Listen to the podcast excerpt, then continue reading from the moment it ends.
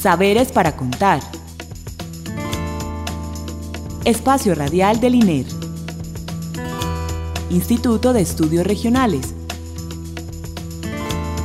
Universidad de Antioquia.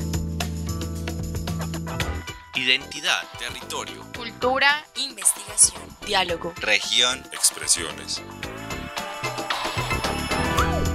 Saberes para contar.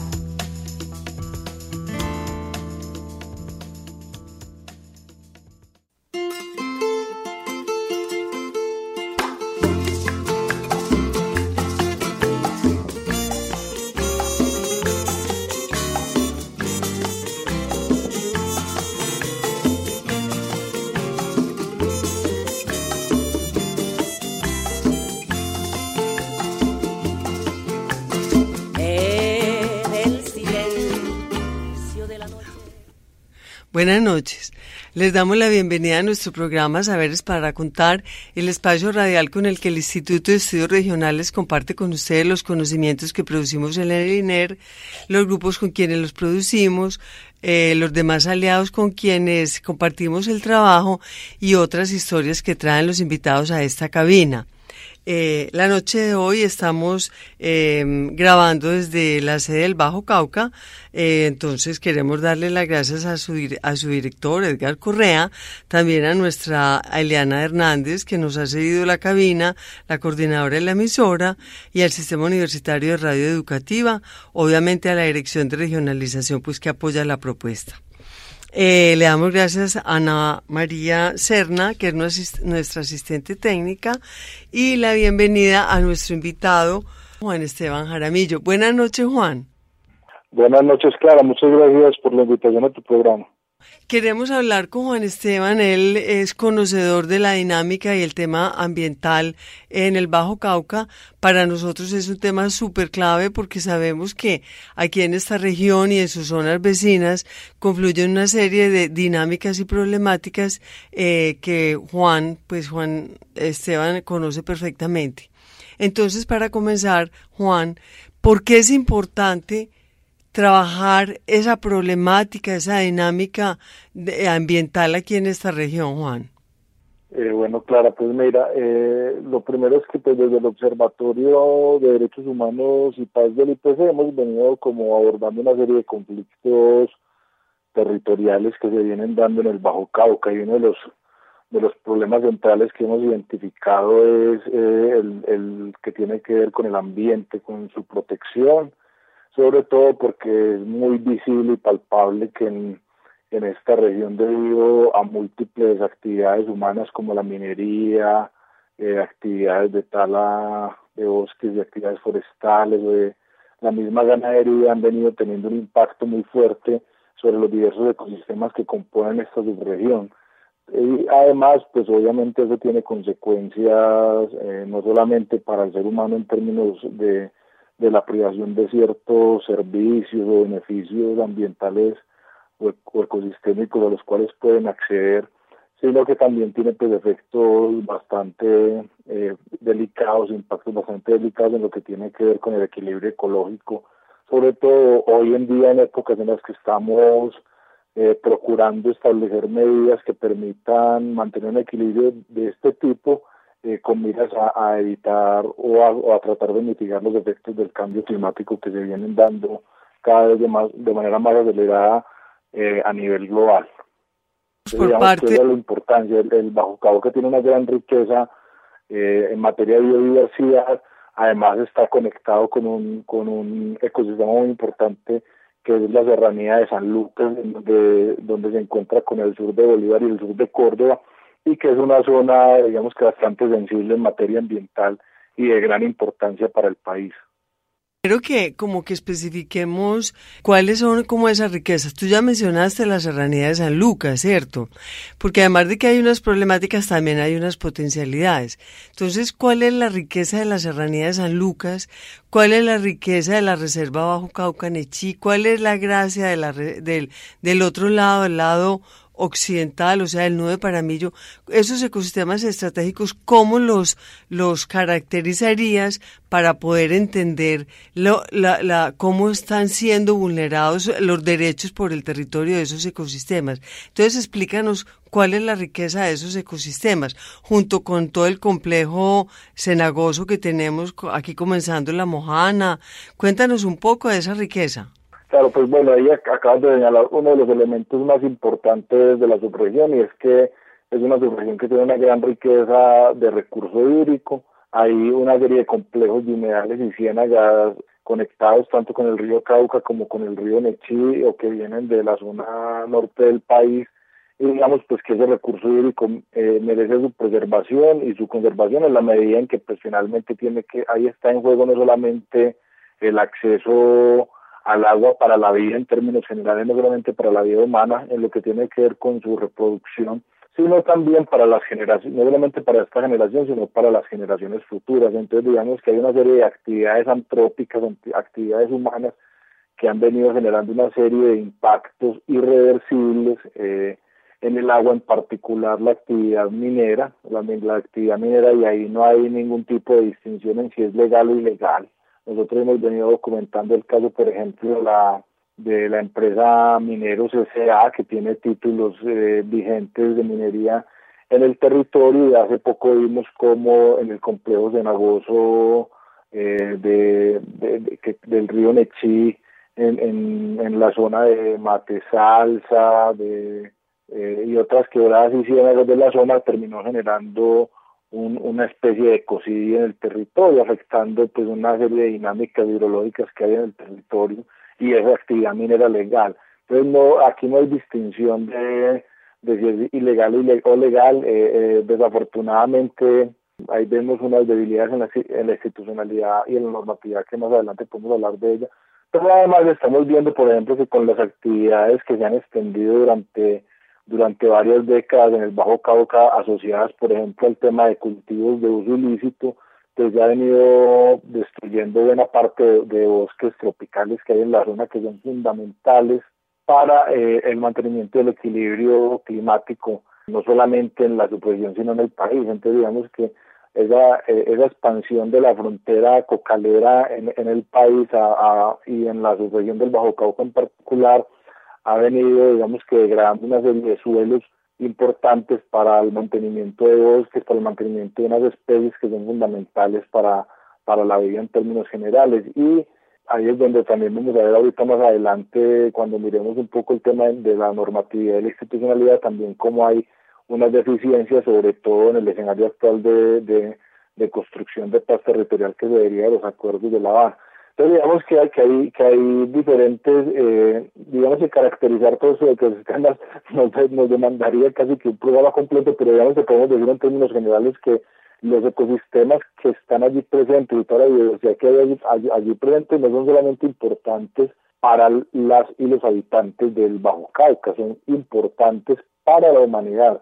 Allí hay recursos como el agua, del que digamos que hoy en día estamos dándonos cuenta de la importancia del agua cuando vemos que 11 países a nivel global y países países industrializados están en este momento en riesgo de tener que generar procesos de racionamiento de agua por la escasez de ese recurso hídrico. Entonces digamos que nosotros tenemos todas las potencialidades y no estamos tomando las medidas de prevención y de precaución que se requieren para poder preservar ese tipo de recursos y además hay unas prácticas sociales eh, incluso ancestrales que actúan eh, buscando un beneficio para el ser humano, pero que va en detrimento precisamente del equilibrio ecológico que, que se requiere para la zona. Entonces, en conclusión, yo creo que, que es importante pues como dar cuenta precisamente de la importancia que tienen estos ecosistemas, darnos cuenta del grado de deterioro que han, que han tenido en las últimas décadas por la intervención humana y a partir de ahí empezar a definir planes de manejo de ese tipo de recursos de tal forma que, que se pueda generar una conservación de los mismos pendiente precisamente al, digamos que lo más importante en estos temas es a tener claro que todo que todas las medidas de preservación, conservación y protección que se adopten eh, deben de tender precisamente a garantizar la reproducción de la vida en términos generales.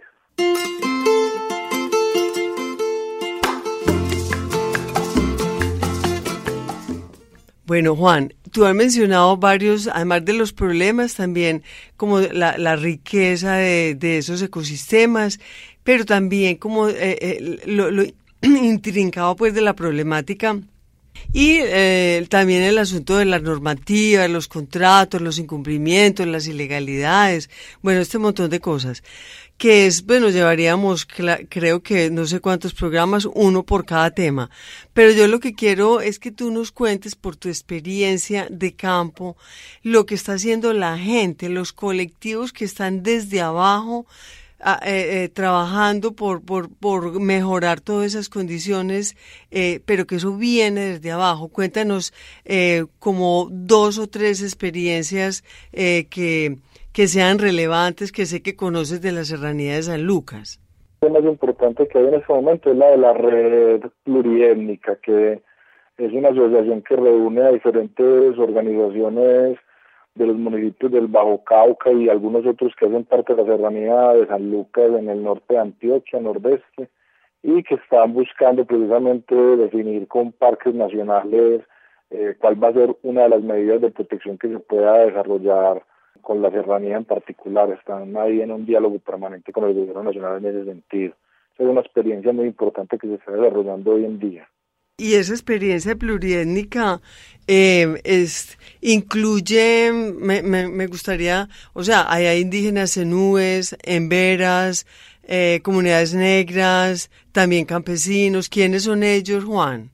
Claro, ahí confluye lo que podemos denominar como la ruralidad de la, de la región. Ahí están población negra, afros, están las comunidades campesinas, están también los mineros informales, ancestrales y tradicionales de la región, están viendo también las autoridades indígenas de los diferentes resguardos que se están constituyendo en la zona, eh, todos tratando precisamente de establecer un diálogo intercultural, pluriétnico, que les permita llegar a acuerdos en torno a los mecanismos que deben implementar para la preservación de ese importante patrimonio que es la serranía de San Lucas, eh, buscando como un equilibrio entre lo que son las medidas de conservación y preservación, con también eh, la la, la satisfacción de ciertas de las necesidades humanas para la vida, ¿cierto? Fíjate que los indígenas tienen sus planes de vida, las comunidades negras tienen otras propuestas desde los consejos comunitarios.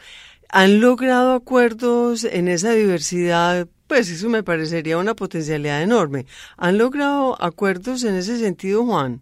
Sí, ya hay varios acuerdos, han, han tenido diferentes escenarios de encuentro en los que hemos participado en los que hemos participado con el gobierno nacional en particular con parques nacionales. Allí se vienen desarrollando una serie de propuestas normativas para definir cuál va a ser la figura de protección. Eh, digamos que se está mirando a ver si lo que se va a establecer allí eh, eh, va a ser un distrito de manejo integrado que permita desarrollar ciertas actividades antrópicas combinado con ciertas formas de, de preservación que impliquen que no se puedan afectar ciertos recursos naturales de la zona para garantizar precisamente el equilibrio ecológico en, la serranía. Entonces ahí van en ese, en ese camino, eh, tratando de construir acuerdos. Obviamente es difícil, pero ha sido una experiencia yo creo que bastante enriquecedora. Allí también, allí también están llegando clara actores eh, empresariales y políticos también que tienen intereses también en la serranía San Lucas. ¿O intereses de qué estilo, Juan? Pues mira, la serranía San Lucas, desafortunadamente, dentro de esta fiebre del oro y minera, eh, ha estado en la mira de las grandes corporaciones de la minería, tanto nacionales como multinacionales. Entonces, Anglo Chante tuvo una nefasta experiencia en la zona, logró la titulación de varios de varias hectáreas de tierras de la serranía, hasta el momento no la pude ejecutar, pero lo único que dejó la experiencia en Global Atlantic fue falsos positivos y, y, violencia en contra de las comunidades que se opusieron a su presencia en el territorio y que además pues implicaba borrar de tajo lo que eran las posibilidades de mineros ancestrales y tradicionales en la zona. Entonces digamos que eh, ahí hay una relación asimétrica entre las comunidades que habitan el territorio de estas corporaciones que hace que ellas tengan una gran incidencia y, pues digamos que por lo menos con la organización de la red se ha tratado de equilibrar un poco como esa asimetría en esa relación de poder que existe allí para la definición del uso de ese territorio. Bueno, ¿qué otra experiencia eh, tienes? Ayer, pues ayer conversando mencionabas otra también de preservación de la serranía de este colectivo donde trabaja Manuel Tobar. Ah, sí, ahí hay una organización que se llama el, el, colectivo por la gente y los bosques. Eh, hace poco me hice miembro también de del colectivo por invitación de los compañeros. Eh, el colectivo viene trabajando diferentes iniciativas precisamente en materia de derechos ambientales y humanos. Además de estar participando en, la red pluridémica, ellos han venido, con, ellos configuraron a nivel subregional con otras organizaciones del territorio algo que se denomina el Grupo por el Derecho a la Tierra, el GDT, que con lo que han buscado pues ir accediendo a la titulación de las tierras para resolver los problemas de, de, la, de las poblaciones de la ruralidad del Bajo Cauca eh, tratando pues precisamente de garantizar eh, el bienestar de estas comunidades y también la preservación y o más bien la protección de, del ambiente. Me estás hablando allá del Nechí, esa zona, pero la otra parte de esta estructura fluvial que es el Cauca, por el lado del Paramillo o de la, del Bajo Cauca, Nechí, ¿qué experiencias eh, hay en ese sentido, Juan? Claro, claro, no, claro que este GDT, el Grupo por el Derecho a la Tierra, es de todo el Bajo Cauca. Ellos están en Tarazá, están en Caucasia, están en, todos los municipios del Bajo Cauca y vienen haciendo este trabajo importante de buscar eh, precisamente el acceso a la tierra, desarrollar proyectos productivos, pero que sean proyectos de carácter agroecológico, que no afecten que no afecten o terminen dañando de manera significativa el ambiente. Entonces eso es importante, pero Obviamente, pues en el territorio hay muchas, pues digamos que ahorita vimos con, con la crisis que hubo en Hidroituango, la emergencia de diferentes organizaciones, digamos que uno de los movimientos más importantes que hay en el territorio es el movimiento de, de Ríos Vivos, que viene desarrollando una defensa no solamente del ambiente, sino de las comunidades que vienen quedando afectadas por el proceso de Hidroituango. Entonces ahí hay una apuesta y una organización muy valerosa y muy valiente en la labor que viene desarrollando desde hace muchos años. Y por el lado de las comunidades pescadoras y todo este asunto de esa riqueza eh, pesquera, eh, eso está, ¿ellos están asociados con los movimientos anteriores o están o no tienen ningún movimiento de recuperación de su riqueza íctica? ¿Cómo está por ese lado? ¿Qué es tan importante para acá que empieza? Pues nosotros somos la puerta a la mojana. Entonces, esa otro ecosistema tan estratégico para esta zona, ¿cómo se está trabajando, Juan? Pues mira, lo que pasa es que hay, yo creo que hay un asunto también que es importante como empezar a hacer un análisis y mirar cómo se va resolviendo el problema y es que hay una gran atomización de, de diferentes iniciativas. Entonces, y cada una pareciera ser que va por caminos diferentes, entonces es importante ir como generando escenarios de encuentro. Entonces, digamos que a nivel nacional se ha venido configurando la Mesa Nacional Minero-Energética y Ambiental con el propósito como de ir tocando estos temas de manera colectiva, de tal forma que podamos ir definiendo como eh, cuáles son las estrategias desde abajo que permitan precisamente articular todas las iniciativas que están en procura de asegurar precisamente la protección del ambiente. Entonces eso es como una de las grandes dificultades, hacer un inventario de todo ese tipo de organizaciones que hay es, es bastante difícil porque son muchísimas iniciativas las que hay en este momento y que van desde desde proyectos de, de agroecológicos, de, de pesca sustentable, de producción de, de alimentos que garantice la soberanía alimentaria. Entonces hay múltiples iniciativas que están que van en ese mismo camino claro. Hay una cantidad y uno no las conoce, pues eso es una, antes es una potencialidad grande. Bueno, eh, eh, Juan, como al principio no, no te pregunté bien qué es el IPC, eh, cuéntale a nuestros oyentes qué es el IPC y exactamente cuál es su intencionalidad en el territorio. Como, eh, cuéntanos un poco esto ya para finalizar. Bien, mira, pues el Instituto Popular de Capacitación es una organización eh, que, que ha trabajado los temas relacionados con los derechos humanos, la democracia y la paz desde hace ya más de, de 36 años. Eh, actualmente el instituto tiene diferentes proyectos y programas que está desarrollando en el departamento de Antioquia en particular y que ha venido teniendo una presencia importante en el Bajo Cauca Allí hemos tenido diferentes iniciativas. En ese momento yo estoy vinculado con un proyecto que se llama el del Observatorio de Derechos Humanos y Paz, que es un, un proyecto ya de, de, dos décadas casi en el IPC. Y en ese proyecto hemos venido desarrollando una iniciativa de trabajo con las comunidades del Bajo Cauca encaminado a la construcción de lo que se ha denominado la paz ambiental. Digamos que lo que hemos identificado claro es la necesidad de construir con las comunidades y con la institucionalidad un enfoque de paz ambiental que supere ese enfoque de paz territorial que se ha venido construyendo por parte del gobierno a partir de los acuerdos de La Habana, de tal forma que, que se tenga en cuenta que los recursos naturales también han estado en el centro del conflicto armado. El territorial del gobierno excluye esa parte ambiental.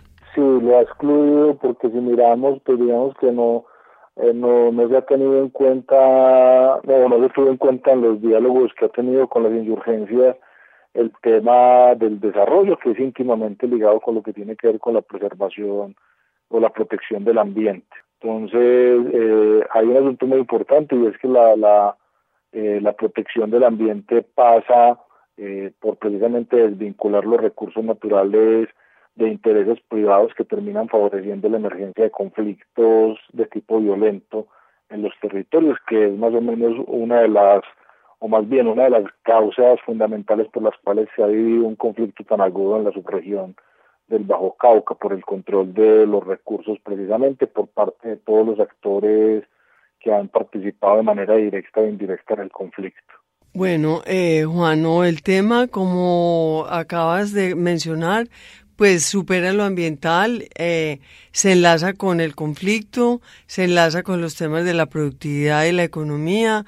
Entonces sabemos que, la paz ambiental, la paz del territorio, la paz integral, o sea, es un tema complejo y que ustedes están atacando pues desde una perspectiva súper eh, importante. Entonces ya para finalizar, cuéntanos dos o tres retos que tengan a futuro y no solamente ustedes, sino la región para que así cerremos el programa?